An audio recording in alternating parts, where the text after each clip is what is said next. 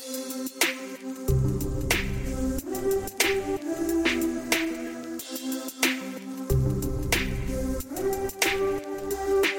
Olá, tá começando mais um programa Saúde e Diversidade, o um podcast de saúde para as pessoas LGBT. Nosso programa vai ao ar toda segunda-feira. Hoje o nosso programa foi gravado no dia 17 de setembro de 2020. O meu nome é Mário Cesar Vilhena e eu tô aqui com a minha amiga Vivian Avelino Silva, a Vivi. Oi, Vivi, tudo bem? Olá, Mário, eu tô bem e você? Tudo certinho, continuamos de quarentena, seguros, isolados. Eu da minha casa, você da sua. É isso aí, a quarentena ainda não acabou, embora todo mundo esteja maluco na rua já, né, Mário? Muita gente. Eu não sei por nada. É isso aí. Durante o nosso episódio de hoje, você vai ouvir esse som.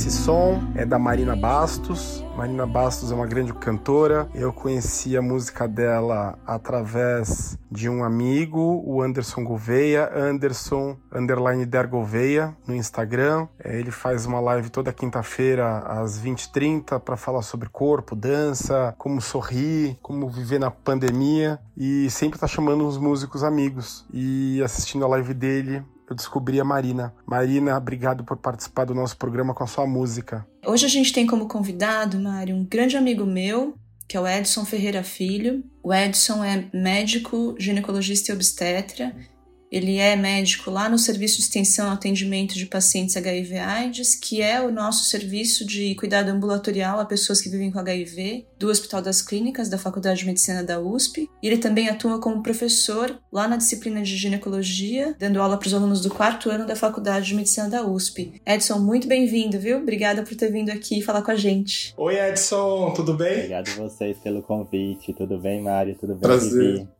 Agradeço o convite de vocês e digo que é uma honra participar aqui porque eu sou fã do podcast. Ah, que bom! Que maravilha!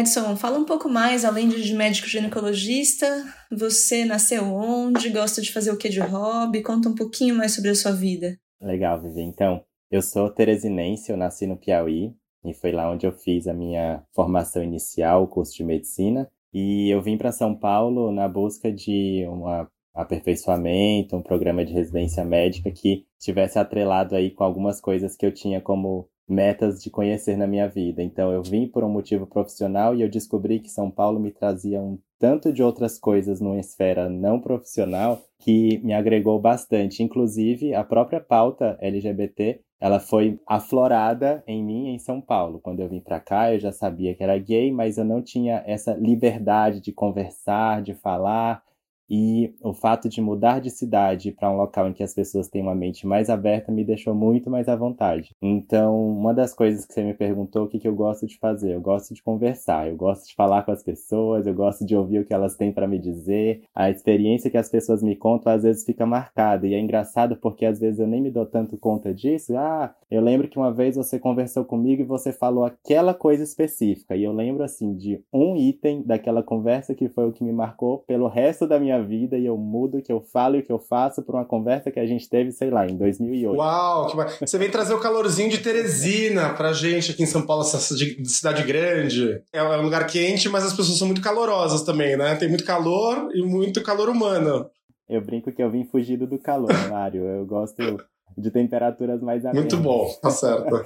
Mas de fato as pessoas são bastante calorosas, são bastante acolhedoras, gostam de conhecer as pessoas e de conversar também. Edson, agora que você contou pra gente um pouquinho mais sobre você, vou começar fazendo uma pergunta mais básica que lá no seu trabalho, no seu consultório, no seu trabalho no atendimento ambulatorial a pessoas que vivem com HIV, você também atende pessoas LGBT como ginecologista? Sim, lá no ambulatório a gente tem a oportunidade de atender todas as pessoas que necessitem de algum tipo de cuidado ginecológico. Então a gente vai ter aí desde mulheres cis, mulheres trans, homens trans, mulheres cis que são lésbicas, mulheres cis que são bissexuais. E o interessante é que Muitas vezes elas fazem questão de conversar com a gente de uma forma mais explícita e já chega e já diz, e às vezes elas simplesmente não falam nada e durante a conversa, durante a anamnese, a gente vai perguntando um pouco mais, e aí de repente surge o espaço para falar. E à medida em que a gente começa a conversar com as pessoas, a gente percebe que o nosso jeito de deixar o espaço para falar fica mais fácil, fica mais amplo. Então, esse, já que a gente tem aí provavelmente pessoas que estão escutando e que vão atender outras pessoas, eu acho que essa é uma das mensagens mais importantes. Nossa, mas eu não pergunto porque eu não fico à vontade, eu não sei o que fazer com aquela informação. Da próxima vez que esse assunto chegar, você vai estar mais à vontade. E da vez subsequente, mais à vontade ainda. Então, permita-se que a situação melhora e você consegue abranger mais pessoas dentro da sua do seu atendimento. Vou, vou fazer um comentário do, do não médico, do lugar de falar do não médico. Você comentou da anamnese, né? Que é aquele momento é, em que o, médico vai conhecer o paciente, vai fazer aquela primeira análise do histórico do paciente, das condições, pegar, perguntar e tudo mais. Esse, é, eu sinto, é que pode ser uma grande questão para o nosso sistema de saúde de uma forma geral. Os médicos, às vezes, ficam su super carregados, sobrecarregados, com um tempo muito curto de consulta, e esse momento que está falando, além de exigir uma sensibilidade, um conhecimento técnico do médico muito grande na parte clínica, para fazer essa anamnese, é, às vezes o médico não tem tempo suficiente, né, de abordar todas as questões que ele precisaria para entender o histórico daquele paciente. É mais ou menos isso? Exatamente, Mário. O momento da anamnese é o momento da história clínica. E esse é o momento que eu, e eu acho que a maioria das pessoas, considera o mais importante de, toda a, de todo o atendimento. Então, se eu não faço uma história clínica adequada, se eu não tenho tempo para conversar, provavelmente em algum momento eu aumento a minha chance de errar. Então, ter tempo é fundamental. Fazer com que aquele tempo seja bem aproveitado, mais ainda. Então, criar estratégias, ter um roteiro organizado na cabeça é uma das formas de você tornar aquele tempo mais produtivo. Então, você tem uma sequência de coisas que eu preciso saber para orientar, para discutir, ter as perguntas mais ou menos organizadas já vai facilitar. Então, a otimização do tempo também depende de treinamento e depende de sistematização. Mas aí, Edson, você estava falando dessa fluidez, né? Que com a experiência você foi ganhando de conversar com as pessoas a respeito de aspectos da identidade, da orientação delas, que são relevantes para a sua prática como médico, né? São informações que, se a pessoa não ficar à vontade para dizer, você não ficar à vontade para perguntar, podem inclusive comprometer o atendimento, né? Você acha que a faculdade e a residência preparam os médicos de forma adequada nesse aspecto para atender pessoas é, LGBTQIA+. Então, Vivi, na verdade, isso assim tem que ser um momento inclusive de autocrítica. Eu comecei a ensinar outras pessoas antes mesmo que eu estivesse preparado para falar sobre esse assunto especificamente. Então, ao longo da formação, eu não me senti contemplado nesse ponto e eu não percebi que isso fazia falta até que eu conversei com uma paciente que me falou: eu sou lésbica. E aí, o que eu poderia fazer com aquela informação? E naquele momento eu fiquei tipo: não sei se isso vai mudar o que eu vou fazer ou não vai, vou ganhar tempo. Comecei a perguntar. Ah, é? Você namora? Como ela chama? Vocês estão juntas há quanto tempo? Me conta um pouquinho como que é a relação de vocês. E nesse ganhar tempo para pensar o que eu faço de diferente não, no primeiro atendimento que eu tive, foi um espaço que eu criei para ela conversar, que no final ela disse: Nossa, é a primeira vez que eu falo e alguém diz, não vira a cara, não abaixa a cabeça, não muda de assunto. Então foi meio que sem querer acertando. E isso foi muito legal, porque provavelmente depois que eu tive essa primeira conversa com ela que eu parei para pensar, nossa, então eu devo mudar o meu jeito de fazer perguntas. Se você é casada, você não pergunta se você é casada com ele. Com quem você é casada? Como chama a pessoa com quem você tá junto? É, eu acho que mudou nesse primeiro momento o jeito que eu conduzia a conversa. E isso certamente vai mudar também o que tem de relevante em termos de orientação. Se ela vai ter necessidade de uh, uso de métodos anticoncepcionais, como que vai ser feito o rastreamento de câncer de colo uterino. E existem outras questões de saúde que vão além do espectro ginecológico propriamente dito, relacionados com hábitos e vícios, com saúde mental, que a gente também passa a se preocupar quando identifica esse fator. Então, acho que foi uma, uma revolução que aconteceu motivada pela necessidade mas que certamente não veio da questão da formação. Quando eu comecei a, a ministrar algumas aulas também, eu faço bastante ginecologia endócrina, e dentro da ginecoendócrina a gente tem as diferenças do desenvolvimento sexual, que é uma situação que entra aí no I do LGBTQIA+, e quando eu começo a explicar sobre e de intersexo, né? sexual, o intersexo, exato. Quando eu começo a explicar sobre o desenvolvimento sexual, eu percebi que a minha explicação ela era cisnormativa. Então, até refazer a linguagem foi uma chamada de atenção de uma aluna que era trans. Ela veio dizer: Olha, gostei bastante, sua explicação foi muito clara, mas você usa muitos termos que cabem somente dentro de uma caixinha cis. E eu fiquei, sei lá, umas duas, três semanas pensando naquilo. Nossa, como que eu vou fazer para conseguir incorporar um pouco mais no linguajar a possibilidade de abranger, de não ser tão normativo ou de ser tão restritivo. Então, eu brinco que a gente está sempre se refazendo, sempre reconstruindo e tentando sair de dentro das caixinhas de normatização uh, que a gente foi criado que a gente foi colocado, seja na graduação, seja na residência ou em qualquer outro momento da formação da gente. Eu vejo pela sua fala, primeiro seus alunos e pacientes tiveram sortes de cair com você, né, como médico e professor. E nesse primeiro momento, tanto da aula quanto da consulta, tem aquela questão que é muito típica das consultas e do brasileiro, que é de se criar uma empatia, né? Que foi o que você se esforçou para fazer com a sua paciente. E tem um monte de, é, de paciente que não tem essa sorte, que caem com profissionais que acabam não tendo essa empatia por questões é, éticas, morais, conservadoras. E isso gera um problema secundário, ao meu ver, que é o do objetivo final da, do tratamento da consulta médica, que é esse bloqueio faz o paciente não se abrir para o profissional que está com ele, e no final das contas, o médico ou o profissional de saúde acaba não, não conseguindo resolver aquele problema específico. Então, uma mulher lésbica que ela tá por outras questões, ela pode sair de repente com uma receita de um anticoncepcional que ela não precisa e sem um exame de Papa Nicolau que ela precisa, né? Estou dando um exemplo, é, mas isso pode ser isso, pode ser até pior para as pessoas trans.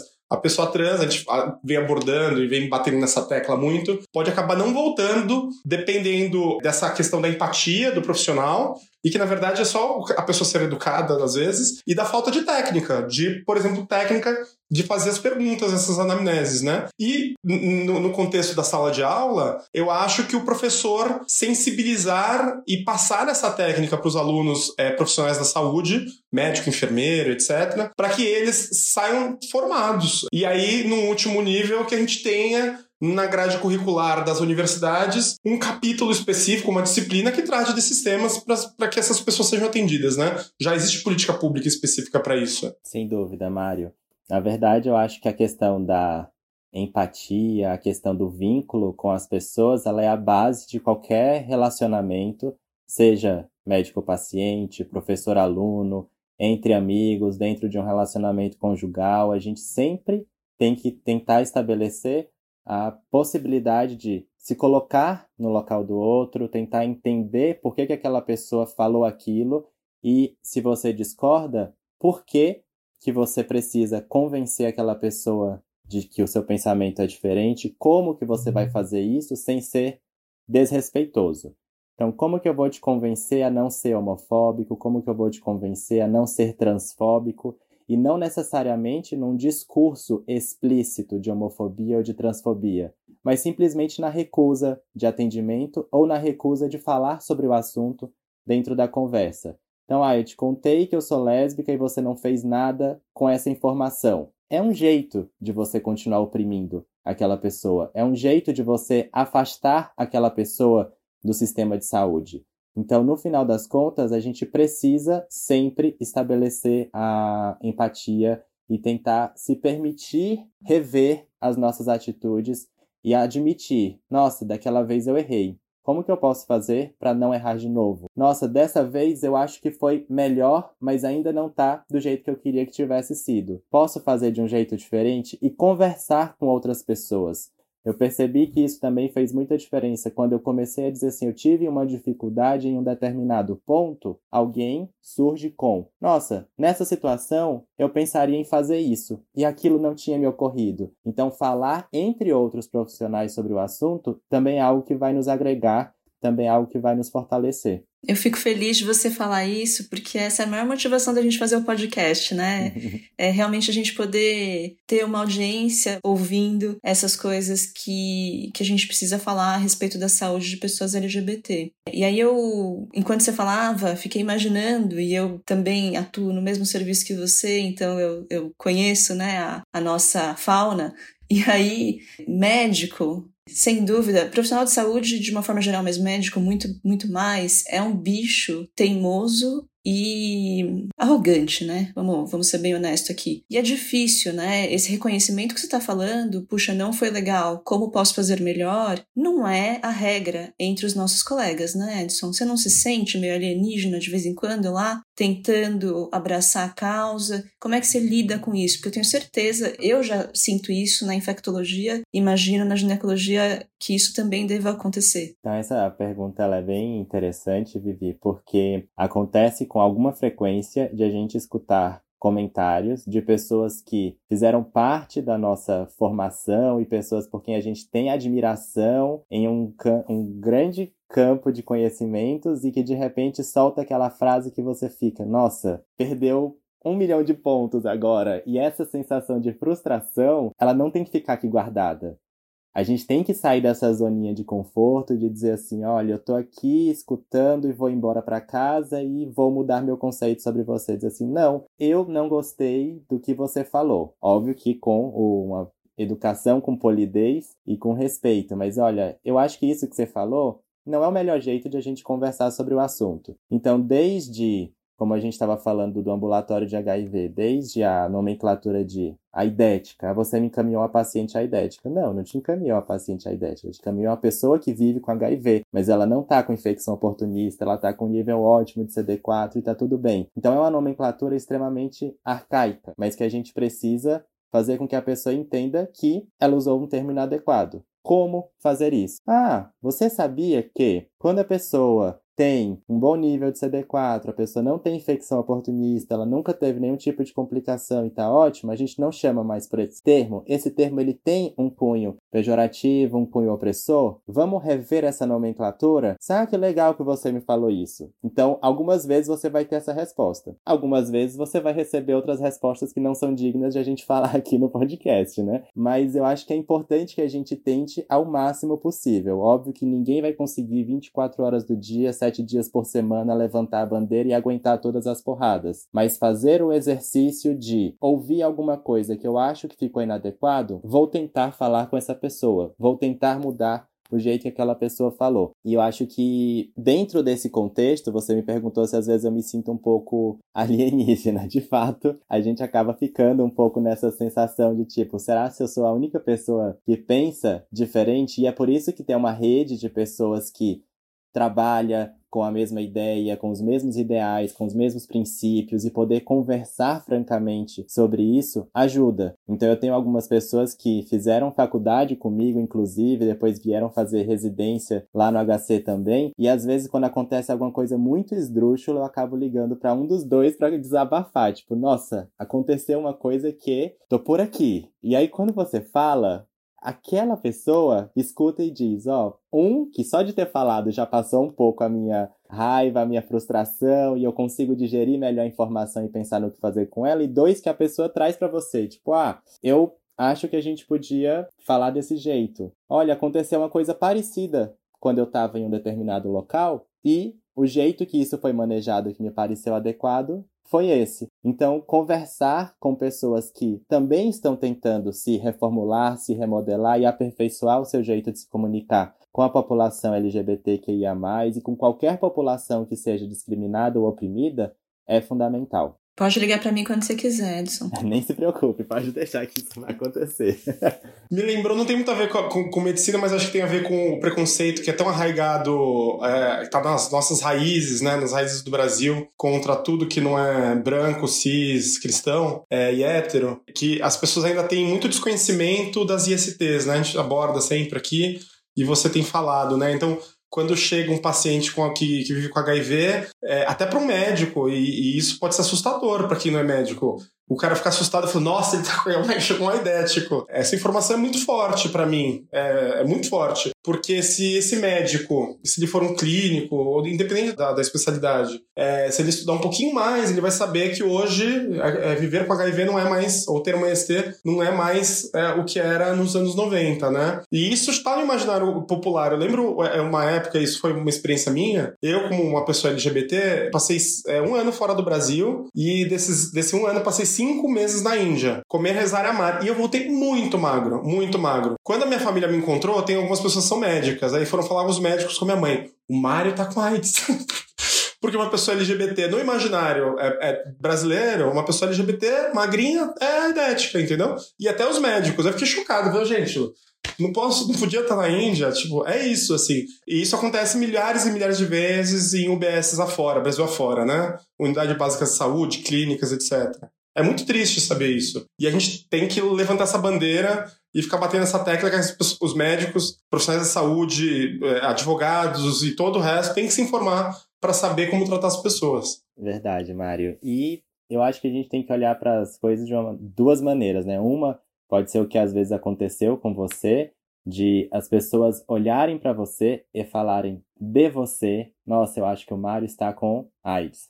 E a outra é chegar para você e dizer assim: Nossa, tá tudo bem com você? Você tá precisando de alguma coisa? Você quer que a gente vá investigar por que, que você perdeu tanto peso? Você quer uma ajuda para ir a um profissional de saúde? Ou se você é profissional de saúde, você quer ir lá no consultório, quer ir lá no hospital para a gente conversar? Então, acolher em vez de falar de alguém. Se você identifica alguém que você acha que está precisando de qualquer coisa, pode ser você acha que ela teve uma infecção por HIV e não está sendo tratada adequadamente. Está tudo bem você fazer uma intervenção dentro de um ambiente privado, dentro de um ambiente com respeito, e você vai dizer assim: Ah, eu queria conversar com você. Tá tudo bem? Você precisa de alguma coisa? Posso te ajudar, estou disponível. Coloque-se nessa situação de disponibilidade, porque se aquela pessoa algum dia descobrir que ela tem uma sorologia positiva, por exemplo, ela sabe que tem alguém com quem ela possa conversar, que tem uma rede de cuidado pronta para acolhê-la. E isso vale para todo mundo, vale para quem é hétero, vale para quem é LGBTQIA+,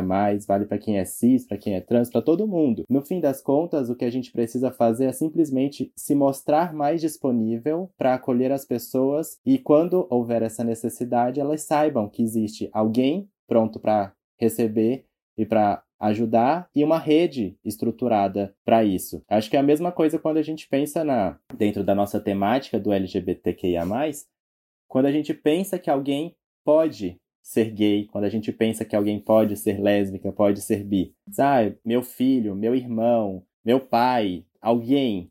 Se isso acontecer, deixe a pessoa ciente de que o ambiente está disponível para ela conversar com você quando ela se sentir confortável, em vez de criar barreiras, em vez de colocar obstáculos, né? Que é mais ou menos o que a gente faz na consulta, né, Edson? Você, quando você fala a pessoa com quem você se relaciona, tá tudo bem com é, o seu parceiro ou parceira, né? E falar de uma forma neutra, você já prepara o terreno para a pessoa revelar, se ela quiser, se ela ficar confortável, né? Exatamente. E eu sempre digo, uma das vantagens de a gente trabalhar, por exemplo, com ginecologia, é que é um ambiente em que sexualidade faz parte da consulta, faz parte das perguntas que eu posso fazer. Eu não estou fazendo perguntas de curiosidade, eu estou fazendo perguntas que vão ser determinantes no meu cuidado de saúde. Então eu vou colocar para você que se você tem um determinado comportamento sexual, se você incorpora uma prática sexual, alguns cuidados precisam ser tomados, outros não necessariamente vão precisar ser feitos. Então, eu posso perguntar, é um espaço que sabidamente é livre para a gente falar disso, ou não tão sabidamente assim. Acabei de lembrar de uma paciente que chegou dizendo que não sabia com quem conversar sobre o assunto e acha que pode ser com ginecologista. Então, assim, ó, seu, seu, seu palpite está certo. Sua... Esse é o ambiente para a gente falar sobre o assunto.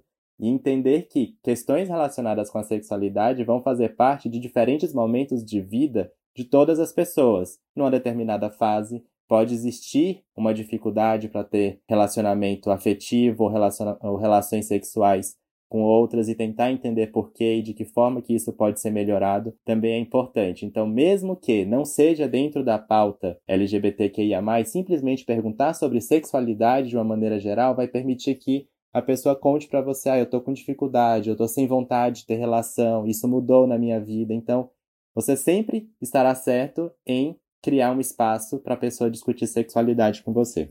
Deixa eu te perguntar agora, Edson, a respeito de coisas mais específicas da sua especialidade. É, então a gente estava falando que você foi aprender na vida como abordar e o que diferente precisava ser feito e como como ginecologista mesmo, né? No atendimento a pessoas LGBTQIA. Então, por exemplo, para mulheres que fazem sexo com mulheres ou mulheres que se relacionam com mulheres, existe alguma coisa diferente que você, como ginecologista, além de não prescrever anticoncepcional, né? É, alguma coisa diferente que você orienta, se preocupa? Como que é a rotina? Então, existem alguns pontos que são importantes. Primeiro é perguntar como que são as práticas sexuais daquele casal ou daquela mulher. Então, se ela me conta que ela tem relação exclusivamente com parceiras femininas, de fato eu posso prescindir de anticoncepção. E se ela me conta, na quase sempre eu tenho relação com mulheres, mas de vez em quando eu tenho relação com homens. Ou eu tenho relação com mulheres cis e com mulheres trans. E existe alguma chance de ela ter uma gestação, você imagina que para uma paciente que, para uma mulher que seja LGBT convicta e ela está carregando a bandeira do sou lésbica, mas de vez em quando ela possa ter relação aí com alguém que possa e ela possa ter uma gestação resultante dessa relação, a gravidez não planejada dentro desse contexto talvez seja até mais catastrófica do que já é dentro de, da nossa população, dentro da sociedade geral. Então a gente vai oferecer sim anticoncepção para ela se ela tiver risco de gravidez. Então, colocar o rótulo e dizer assim: "Ah, você é lésbica, você não precisa, também é tá errado. Então a gente não vai se contentar com isso. Eu vou perguntar: você tem relação só com mulheres? De vez em quando tem relação com homens? Isso muda a ideia que a gente vai fazer. E segundo, como que são as práticas, por exemplo, se envolve penetração com objetos, com dedos, com língua, uh, se existe a possibilidade de múltiplas parcerias, e tentar entender se existe espaço para câncer de colo uterino, por exemplo, por conta dessa relação sexual. Se ela tem qualquer tipo de penetração, seja com língua, dedo, brinquedos, com qualquer outra coisa, ela vai precisar de rastreamento. Então eu não vou ignorar essa etapa da consulta, que às vezes acontece, né? Por ser lésbica, eu acho que você não precisa, então vai embora e eu não cuidei de você. Na verdade, tá errado. Porque o senso comum, cara, do imaginário, do homem hétero, é a mulher lésbica não faz sexo. O, o sexo da mulher lésbica não envolve penetração, né? É, pode ser uma coisa que esteja no imaginário. Exatamente. Então, quando, quando o Edson fala rastreamento, ele está se referindo ao exame de Papa Nicolau, que detecta câncer de colo do útero em estágios bem iniciais é, estágios esses em que ele é perfeitamente tratável e você evita uma doença grave muitos anos depois, né? Exatamente, Vivi. O rastreamento do câncer de colo é a compostologia oncológica, que a gente apelida carinhosamente aí de Papa Nicolau, que é o sobrenome de quem desenvolveu esse exame, né? Que mudou, na verdade, a história da ginecologia nos últimos 100 anos. A gente percebe aí que tem uma redução em relação a isso, principalmente quando a gente se preocupa com esse assunto. Mas Existem trabalhos que mostram que mulheres uh, lésbicas e mulheres bissexuais elas recebem menos ou nenhuma orientação em relação a isso quando a gente compara com o grupo das mulheres uh, heterossexuais ou supostamente heterossexuais, para quem nem se perguntou em relação à sexualidade, né? Então a gente vê que existe aí uma discrepância no acesso aos métodos disponíveis de rastreamento de proteção simplesmente por a pessoa se anunciar como LGBTQIA+, ou às vezes por você presumir que ela seja, que é outra coisa que é absurdamente inadequada, né? Você não tem que fazer presunção de nada. Pergunte. Às vezes, por se vestir de uma maneira diferente, por falar de um jeito diferente, por ser mais gorda, mais magra, por ter um determinado trejeito, você já faz presunções e você nem se permite perguntar para aquela pessoa como você deveria perguntar para todo mundo. E a partir daí já toma condutas erradas baseadas num pressuposto que não necessariamente é verdadeiro. Sem dúvida. Diante de chocante. A mulher perde o direito de fazer um exame. Você falou que revolucionou, revolucionou a ginecologia no Brasil, ou seja, um exame fundamental para a descoberta de uma doença séria. E aí a, a mulher ser privada disso só por. sei lá por quê. É muito chocante, gente. É, eu fico indignado. Mário, o tempo inteiro as mulheres estão sofrendo perda de direitos. O tempo... Não vou nem perguntar de homem trans, então, ainda, porque a gente vai chegar lá, mas deve ser pior ainda. É, a gente vai chegar lá. Ô Edson, e você tinha falado da, da catástrofe que, que, que pode ser uma gestação não planejada. A gente, a medicina tem recursos para evitar gestação não planejada e eles muitas vezes são mal utilizados, especialmente em populações que são que tem menos visibilidade, né? Mas por outro lado, tem muitos casais homoafetivos que querem ter filhos biológicos. E aí eu me lembro de um convidado nosso que, que falou que, puxa, é, uma das coisas que, que me atingiu quando eu pensei que eu podia ser gay era que será que eu nunca ia ter família? Isso é uma preocupação, né, de muitas pessoas que vivem relacionamentos homoafetivos, né? Mas para isso também a medicina tem recursos, né? Como é que a gente pode fazer para ajudar os casais homoafetivos que querem ter filhos biológicos?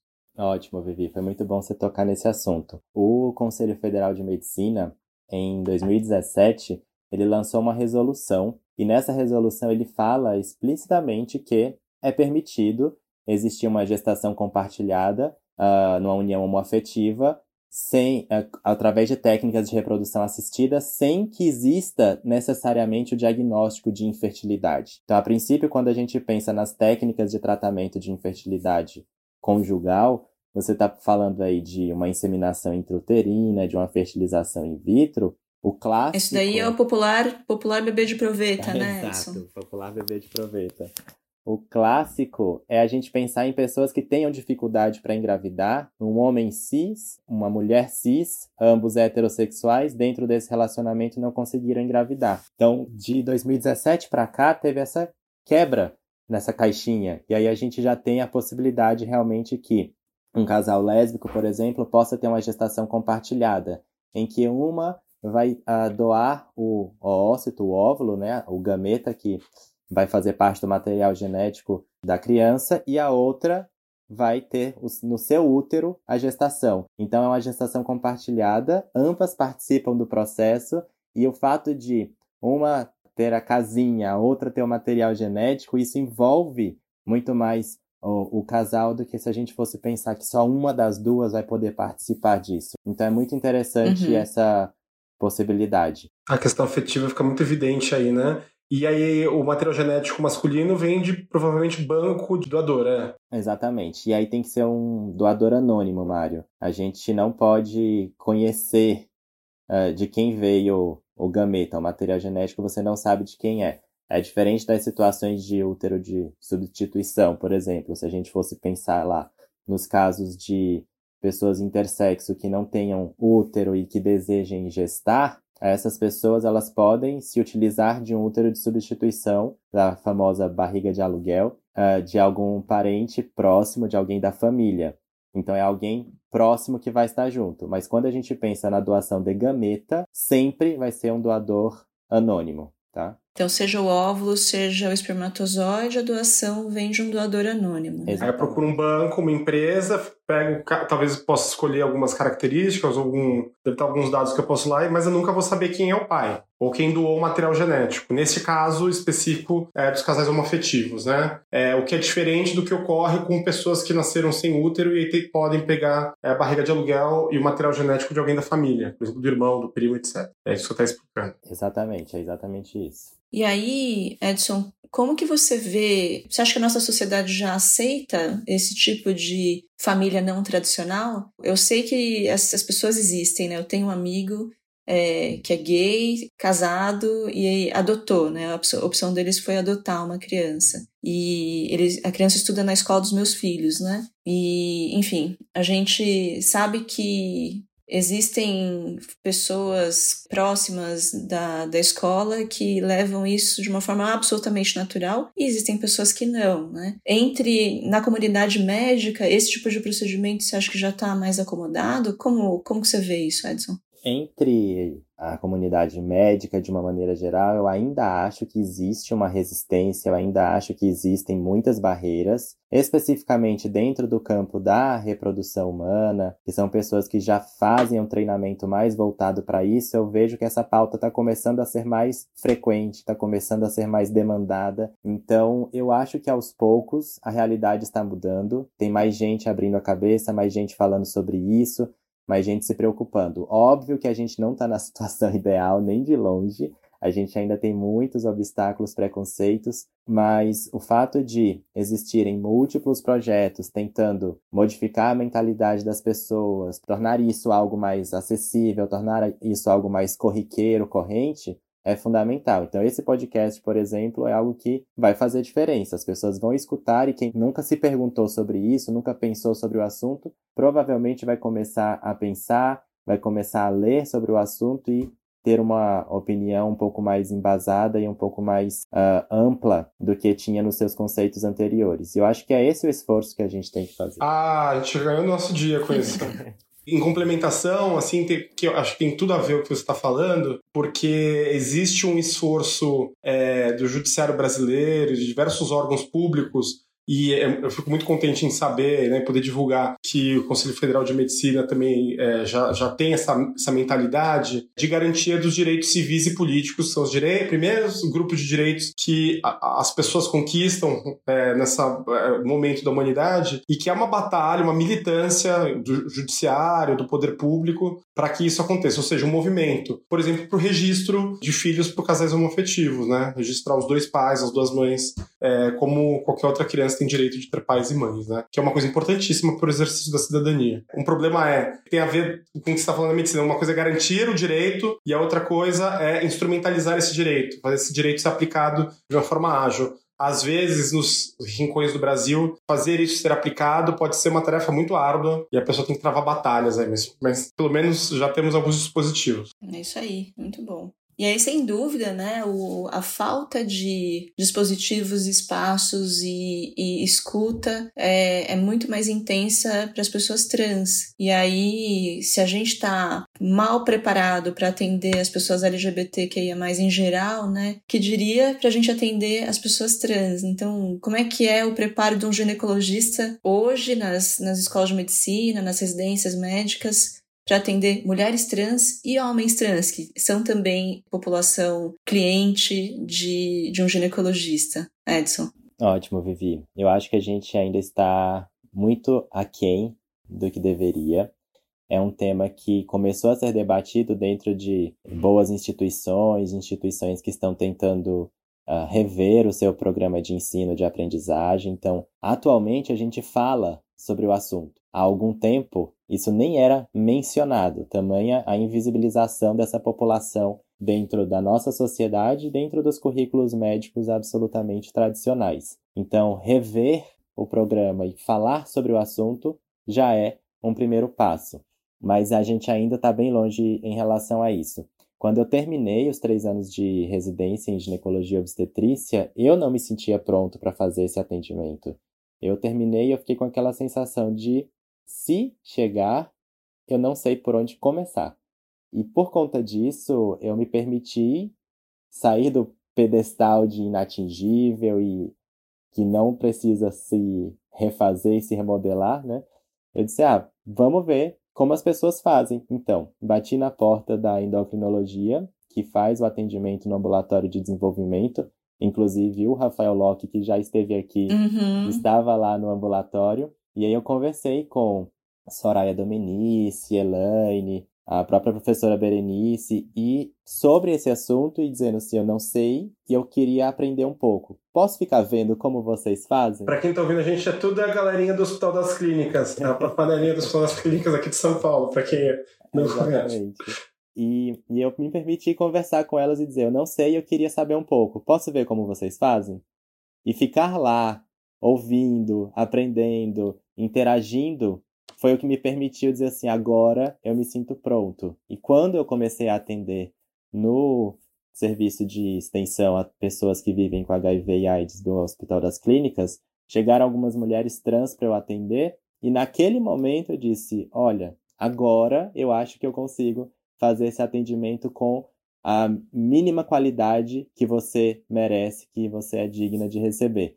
Então foi um momento inicial. A população de homens trans, ela ainda é mais invisibilizada, eu acho, do que a população das mulheres trans. E mesmo a ideia de que eu me identifico como homem e vou passar num consultório ginecológico tem. É maluca, né? As pessoas não têm noção, né? Tem seus rótulos, tem seus preconceitos, tem suas uh, dificuldades. E uma das coisas que a gente tem que se preocupar com essa população especificamente, antes de ser submetida a um procedimento cirúrgico, caso decida por fazê-lo, é em relação ao significado de menstruação. Para alguns homens trans, a ideia de menstruar é algo que não é condizente com como ele se sente bem, como ele uh, gostaria de estar. Então, pensar em estratégias para supressão dessa menstruação, é algo que deve fazer uhum. parte do nosso atendimento. Olha só, né? É uma coisa que as pessoas nem passa pela cabeça, né? Que causa sofrimento para o homem trans menstruar. Né? Não causa sofrimento é, o útero existir. Ele existe, ele tá lá, né? Mas menstruar, né? A gente não pensa sobre a bexiga, o intestino, o fígado, o pâncreas que estão aqui dentro. Então a gente também não tem que pensar sobre o útero, o ovário ou os testículos. A gente vê o que acontece no nosso organismo e como aquilo impacta na nossa rotina de vida e no significado que cada coisa tem. Então, quando eu sinto dor, uhum. eu me preocupo, existe um problema ali. Por que eu estou com dor? Da mesma forma, ter menstruação tem esse significado de é algo desagradável para algumas pessoas. Existem homens trans para quem isso não é uma questão, e muitas vezes o fato de é, estar dentro do processo de hormonização, usando a testosterona, acaba suprimindo o fluxo menstrual. Mas existem pessoas que continuam sangrando e para quem aquilo é incômodo, então isso deve fazer parte da conversa. Você menstrua? Sim? Não? Isso é chato para você? Você gostaria de fazer alguma coisa para parar com esse fluxo menstrual ou pelo menos para reduzi-lo e começar a fazer aconselhamento nesse sentido também. Nossa, uau! Eu, eu vou voltar um pouquinho, porque ficou, ficou intrínseco, implícito na sua fala. O ginecologista, ele é um médico especializado nos órgãos é, femininos, e além disso, ou seja, ele atende mulheres, e além disso, pessoal, vou dar um dado aqui, ó, drástico para todo mundo. Ele pode atender mulheres trans e homens trans. Novidade. Nem todo mundo sabe, né? Nem todo mundo está acostumado com isso. E eu acho que é, é, o atendimento ele tem que ser específico para essas populações. E você conta que na sua experiência ainda, mesmo você sendo super aberto para isso, você ainda teve que ir atrás por conta própria, quase que de forma autodidata, para entender como atender essas pessoas, né? Ele foi atrás de um estágio optativo após o término da residência lá na endócrina, né? Foi isso que você fez, essencialmente, né? Edson? exatamente isso. Porque quando a gente não se sente preparado para fazer alguma coisa, o nosso instinto é se aperfeiçoar. Então, ah, eu não sei fazer claro. uma determinada cirurgia, então eu vou colar em quem faz a cirurgia e ver fazendo tantas vezes quanto eu me sinto pronto para fazê-lo. Ah, eu não sei fazer um tratamento uh, de uma determinada doença. Vou ver como que uma pessoa que já faz, como que ela trata. Vou ler sobre o assunto. Então eu acho que é isso que a gente tem que fazer o tempo inteiro e no atendimento de população LGBTQIA+, se a gente não se sente pronto, conversa com alguém que já começou a atender, que já atendeu algumas pessoas que têm um pouco de experiência nisso, lê sobre o assunto, tem um monte de guideline. O Colégio Americano de Ginecologistas e Obstetras tem uh, orientações específicas para esse atendimento. Existe na literatura médica fonte suficiente para a gente ler. Talvez, e provavelmente na verdade, as perguntas não estão todas respondidas, tem muitas incógnitas aí, por isso que o campo da pesquisa é fundamental, mas a gente já sabe muita coisa. E a gente tem essa informação acessível e simplesmente não se permitiu ler. Você não foi atrás, você não começou a se informar. Você pode contar um pouquinho para a gente da diferença do atendimento, ou do, do, que o médico deve prestar atenção, ou o que a pessoa deve contar ao médico é, nesse atendimento do homem trans, ou seja, a mulher que fez o processo é, é, de transição para se tornar um homem trans, da mulher trans e da mulher, principalmente da mulher que faz sexo com mulher? Então, os, algumas coisas a gente tem que lembrar. Primeiro, se a gente for pensar aí que o homem trans tem útero, é um homem que precisa fazer rastreamento de câncer de colo de útero. Então, o exame de Papa Nicolau preventivo faz parte da rotina de cuidados. O fato de ter mama vai precisar de rastreamento mamográfico também. Então, vai fazer mamografia caso não tenha feito a mastectomia, a retirada das mamas. E o oposto, para a mulher trans, como ela usou hormônios que desenvolveram o parênquima mamário, aquela é uma mama suscetível a ter câncer. Então, é a glândula, né, da mama. É, o tecido da mama basicamente ele é feito de glândula e gordura. E então ele precisa ser olhado com a mamografia sobre o risco uh, de ter câncer de mama, porque houve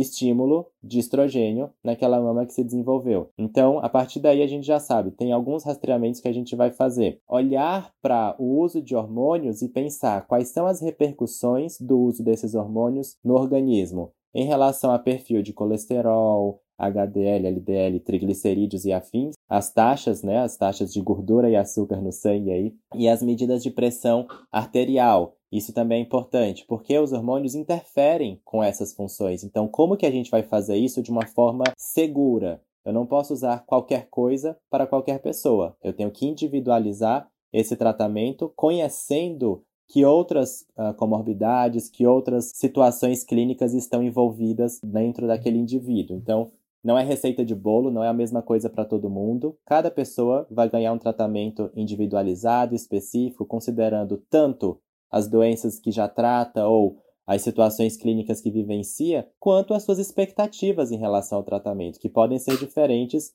mesmo que ela não tenha nenhum problema de saúde, uma pessoa pode esperar um resultado A, uma pessoa pode esperar um resultado B. Então, algumas pessoas vão não querer utilizar hormônios, outras pessoas podem não querer fazer cirurgia e tá tudo bem. O importante é que a gente ofereça o que é necessário para que aquela pessoa se sinta bem com seu próprio corpo e consiga viver de forma plena e saudável. Uau! A gente volta um pouco naquele momento que a gente falou no comecinho do programa, que é a questão de conversar e conversar bem com os pacientes, né? Exatamente. É isso aí. E é um prazer também, né? Na verdade, ouvir as pessoas com o coração aberto é a melhor parte, eu acho, da, da profissão médica, porque você atende, ouve a pessoa no momento, em, com frequência no momento em que ela está fragilizada. A escuta é terapêutica, né? Você não precisa necessariamente ter um remédio para dar, mas você saber escutar é uma forma de cuidar daquela pessoa também. E aí, obviamente, isso se estende para muito além da, da prática médica, né? Ou quando a gente escuta com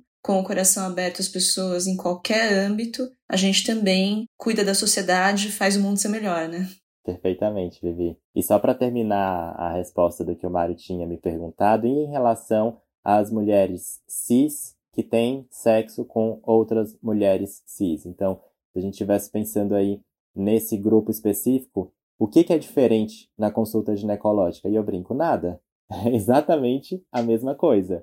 Mas a gente tem que ter espaço de conversa, espaço de discussão em relação ao que ela traga de dúvidas nesse processo de proteção contra infecções sexualmente transmissíveis, às vezes coisas que não são necessariamente ISTs, mas as vaginoses bacterianas que podem ser mais frequentes numa parceira e na outra por consequência, então existe aí uma concomitância entre as duas. Então a gente tem que, na verdade, só deixar o espaço disponível e fazer as perguntas uh, relacionadas à sexualidade de uma forma isenta de, de julgamento. A partir da resposta que aquela mulher traz, é que a gente vai decidir o que eu preciso fazer de diferente. Então, entra aí nas questões clássicas dos rastreamentos que a gente já conversou, e muitas vezes a gente tem que lembrar também que essas pessoas elas têm outro problema de saúde que não tem absolutamente nada a ver com a orientação sexual ou com a identidade de gênero. A gente estava brincando, ah, a lésbica não precisa do anticoncepcional, por exemplo. Talvez ela precise para tratar outra coisa. Então, ah, para tratar um sangramento, para tratar uma endometriose, para tratar um outro problema de saúde? Talvez sim. E isso não invalida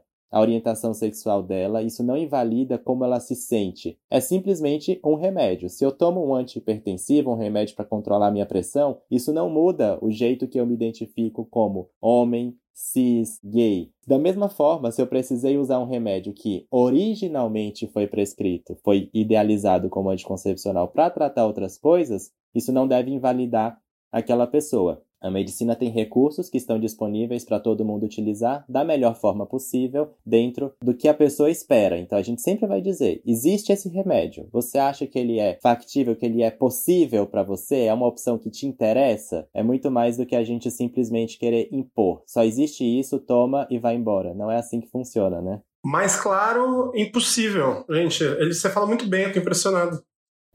muito obrigado, Mário o exemplo que o Mário costuma dar quando a gente fala, né, quais são as necessidades de um homem que faz sexo com homem, de uma mulher que se relaciona com mulheres, né? Então ela também tem necessidades que qualquer mulher, qualquer homem, qualquer pessoa tem, né? As pessoas LGBT, você acredita? Elas têm até amidalite, né?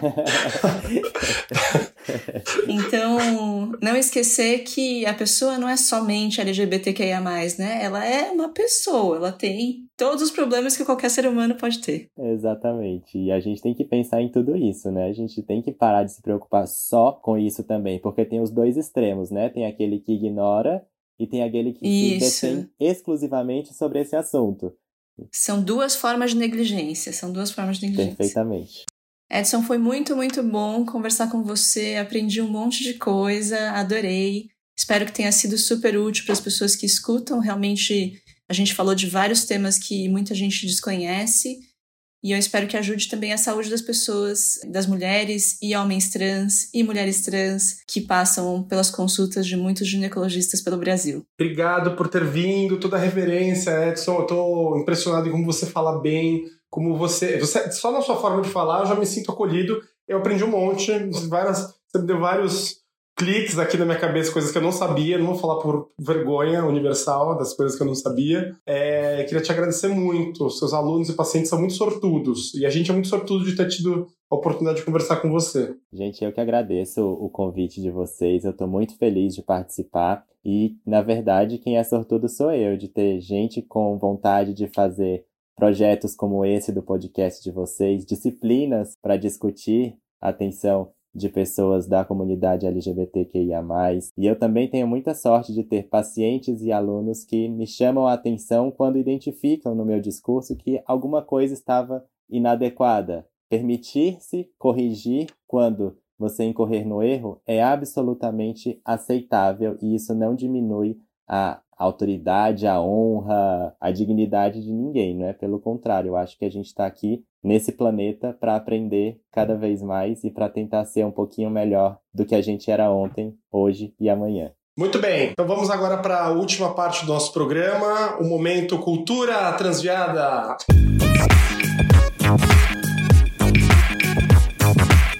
Esse é o momento cultural, Edson. E toda semana os nossos convidados dão algum dica, alguma dica de livro, série, peça de teatro, ou o que quiserem e que acham que vale a pena ser compartilhado. Tem algumas. Uh, alguns filmes e séries que eu tenho gostado de assistir ultimamente, né? Uh, acho que mudou um pouco durante essa pandemia a nossa disponibilidade de horários, de tempo para fazer e a nossa vontade de fazer as coisas também fica um pouco diferente, né? Então, uh, eu tenho me permitido assistir alguns filmes e ver algumas séries e, e colocar isso dentro da minha rotina para tornar isso a, o dia um pouco mais leve, um pouco mais saudável, sem tantas pressões. E enquanto você estava comentando aí, eu estava pensando ah, em, em possíveis sugestões aí de séries e filmes que eu tenha gostado. Tem um filme muito interessante que chama Girl, é um filme belga e vai falar exatamente de uma mulher trans que está num processo aí de amadurecimento e de ansiedade pelo início da hormonização e pela, pelo que ela encontra entre os seus pares, entre as outras meninas com quem ela convive, de curiosidades e, e de como isso impacta em relação ao desempenho dela e a vontade dela de continuar fazendo as coisas. Então ela faz balé, por exemplo, e dentro disso como que ela faz para adequar aquele corpo dela dentro de um colã de balé para ela ficar se sentir bem Uh, existem alguns desafios e algumas coisas que quando eu assistia eu disse, gente, eu nunca tinha pensado que isso podia ser dessa maneira, né, de uma forma tão impactante, tão traumática, e a capacidade de se refazer e de se renovar e, e de estar uh, predominantemente aí positiva no processo é algo que realmente foi bastante motivante. E existem alguma, alguns outros filmes que talvez sejam um pouco mais clássicos aí, como o La Vie d'Adèle, o Azul é a cor mais quente, né? Que fala também sobre um, um relacionamento homoafetivo, que é muito, é muito interessante, é muito gostoso de, de assistir. A, a questão da, da liberdade, do quanto um é um filme francês para outra. É um filme francês também. Sim. Teve um último filme que é Uma Mulher Fantástica. Uma Mulher Fantástica conta a história de uma mulher trans, uma perda de um, um parceiro que ela tinha e o quanto isso é impactante na vida dela. E o que eu gostei principalmente é a questão da representatividade, que a, a protagonista do filme ela é uma mulher trans também na vida real. Então acho que isso é importante de você estar tá falando sobre a temática e você vai incorporar pessoas que têm vivência naquela temática. A gente não vai colocar uma mulher cis para fazer um papel de uma mulher trans, por exemplo. Então acho que isso foi bastante interessante e importante. Lindo, lindo. Fiquei com vontade de assistir os dois. Os três. Né, fiquei mais, mais é, é, envolvida com os dois últimos enredos ah. agora que você falou, por isso que eu falei dois. eu te mando as sugestões todas, Vivi. Legal. Mário, e a sua dica? Bom, minha dica é um livro. É, tenho me apegado bastante aos livros. Eu tenho assistido pouca coisa da quarentena, não sei porquê, bloqueio de quarentena. Mas o meu livro é um livro é, de um escritor que chama Paco Vidarte.